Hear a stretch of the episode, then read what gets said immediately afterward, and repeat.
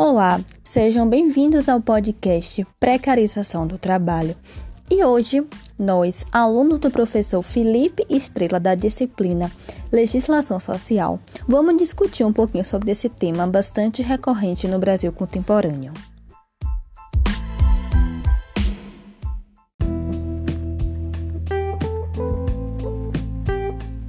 A luta é diária, a força é necessária, a batalha é árdua e só quem vive entende. A comida para chegar na mesa, a luz para os meninos estudar, menos complicações para todo dia trabalhar. Eu saio antes do sol raiar e só volto depois de se pôr. O céu deve estar tá cheio de preces minhas clamando por algo melhor. Mas como mudar se a mudança arrisca tudo faltar? Se terceirizar, eu fico sem nada. E os grandões, sem dó nem pena, se exibem de tanto lucrar. Se eu digo não, outro diz sim. Se falta para ele, que dirás para mim? Não há opções, ou sim ou sim, sem ter para onde fugir. E esse é o fim, um ciclo sem fim. De sims sem vontade, para manter a necessidade de uma família carente. Isso sim é trabalho, isso é a vida do assalariado. Isso são os riscos diários de quem não nasce em berço dourado. Esse poema se chama Assalariado e foi escrito por Kailane Pereira.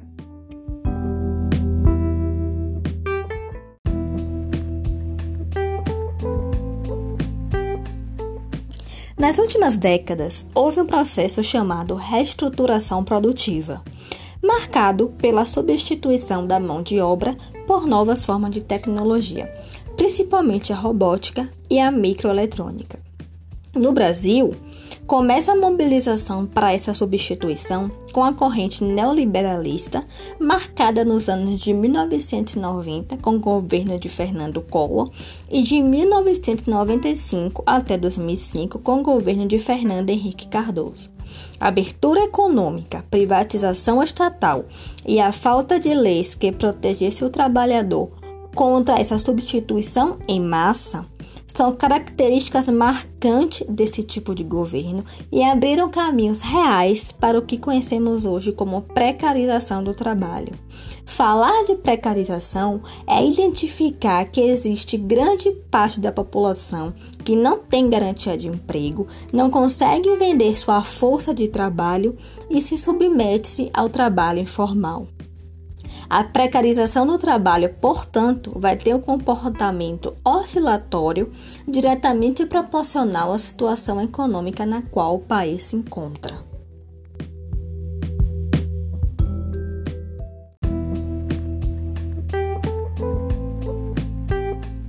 Mas como é possível que essa oscilação seja frequente sem a população reclamar por seus direitos? Tudo tem a ver com a grande defesa da flexibilização do trabalho, uma vez que se apresenta como solução ao crescente desemprego, permitindo às empresas fazerem ajustes no propósito de reduzir os custos de produção, ampliando a produtividade e a competitividade.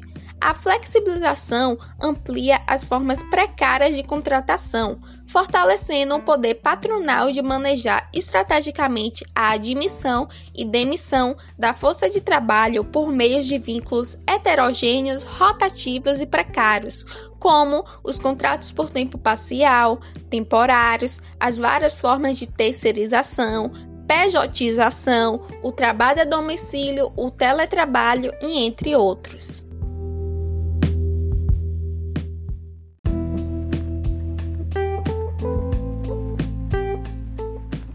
Trabalhista de 2017 é o ápice do projeto de flexibilização do trabalho, pois legitima essas formas precarizadas de emprego. Para melhor compreender, falarei dos principais pontos que mudaram com a reforma de 2017. Uma dessas mudanças é a priorização dos acordos coletivos em detrimento ao que é estabelecido na CLT ou mesmo pelos sindicatos. Apesar da ressalva de alguns direitos irrenunciáveis, como 13º e licença maternidade, de certa forma, isso colabora para a precarização, tendo em vista que os sindicatos são responsáveis por averiguar se os direitos vêm sendo cumpridos, de forma a proteger o empregado de acordos desfavoráveis. Em relação aos próprios sindicatos, a lei torna opcional a contribuição do trabalhador. Essa medida tem por finalidade enfraquecer cada vez mais essas instituições de proteção. Em relação às horas de trabalho, além da elevação geral das horas permitidas, de 44 horas semanais para até 48 horas semanais, também passou-se a considerar horas de trabalho apenas o tempo à disposição do empregador. Assim, o tempo de deslocamento para o serviço e o tempo que o funcionário permanece nas dependências da empresa, por insegurança nas vias ou má condições climáticas, deixou de ser considerado. Assim, os empregados que gastam em média 3 horas diárias em deslocamento não terão esse tempo descontado, o que pode levar à exaustão desse trabalhador e, por consequência, podem ocorrer mais acidentes de trabalho. Outra mudança é a incorporação da jornada intermitente, que permite o empregador contratar o funcionário apenas em determinados dias, sem pagar pelos dias que o funcionário não estiver a serviço. Com essa medida, o trabalhador precisará trabalhar para várias empresas para obter um salário completo. A última mudança é a própria terceirização, que traz diversos problemas para o trabalhador, como será explicado a seguir.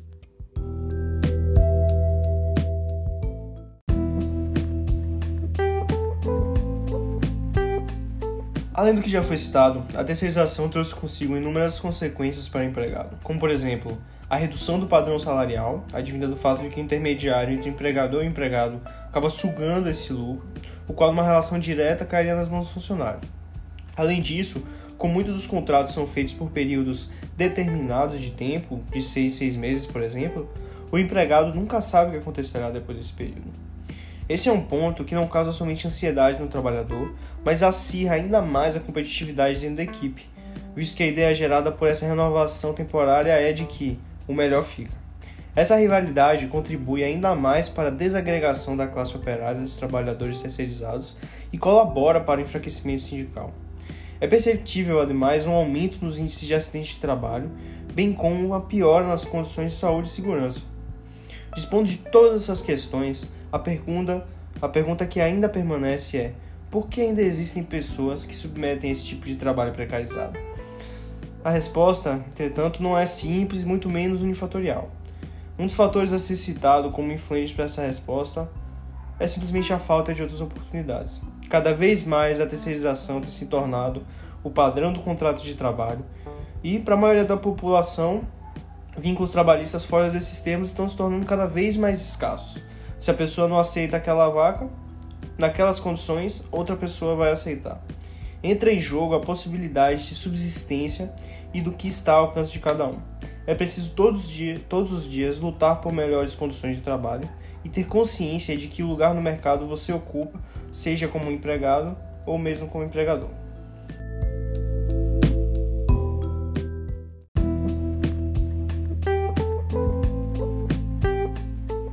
Ainda pegando um gancho com a terceirização, na barragem de Fundão que colapsou, por exemplo, dos 14 trabalhadores que morreram, 13 eram terceirizados da Vale. Isso é nítido quando vemos pesquisas mostrando que 80% dos trabalhadores do setor mineral no Brasil são contratados indiretamente. Isso dentro de um universo de cerca de um milhão de pessoas que trabalham nesse ramo. Outro agravante para a precarização advém da reestruturação produtiva, buscando minimizar os gastos em detrimento da exploração do trabalhador. A globalização trouxe consigo maior mecanização e a ideia da mão de obra descartável, o que provoca instabilidade para o empregado. No Fordismo, houve implantação da linha de montagem automatizada, o que promoveu a produção em massa e o consequente fomento ao consumo, onde os trabalhadores tinham que se especializar em uma etapa específica da linha de montagem, fazendo isso em ciclos árduos e repetitivos para aumentar ao máximo o lucro e os rendimentos do patrão. Isso te lembra os dias de hoje? Como consequências desses processos está o aumento da ansiedade, do estresse, aumento dos casos de acidentes de trabalho e das lesões por esforço repetitivo, LER. Isso é bastante evidente no documentário Carne e Osso, que retrata o lado cruel da indústria alimentícia, mais precisamente relativo ao setor frigorífico, onde as pessoas passam por longos turnos de trabalho, exigências de ritmo e produtividade acelerada e que, se as não cumprirem, são severamente penalizadas, ou pior, substituídas pelo que se conhece como exército de reserva. Assim, devemos entender o cenário atual e não consentir com imposições políticas no sentido de desestimular a força de trabalho. Fica claro que precisamos mudar essa estrutura que infelizmente está se tornando quase que intrínseca ao universo laboral.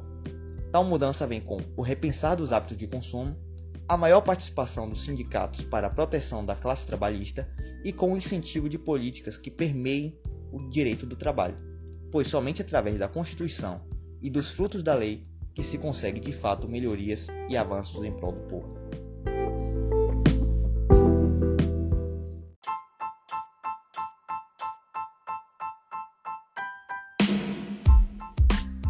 Bom, gente, infelizmente chegamos ao fim. Quero agradecer aos ouvintes e espero que vocês tenham aprendido um pouquinho sobre esse tema tão recorrente no Brasil, que é a precarização do trabalho.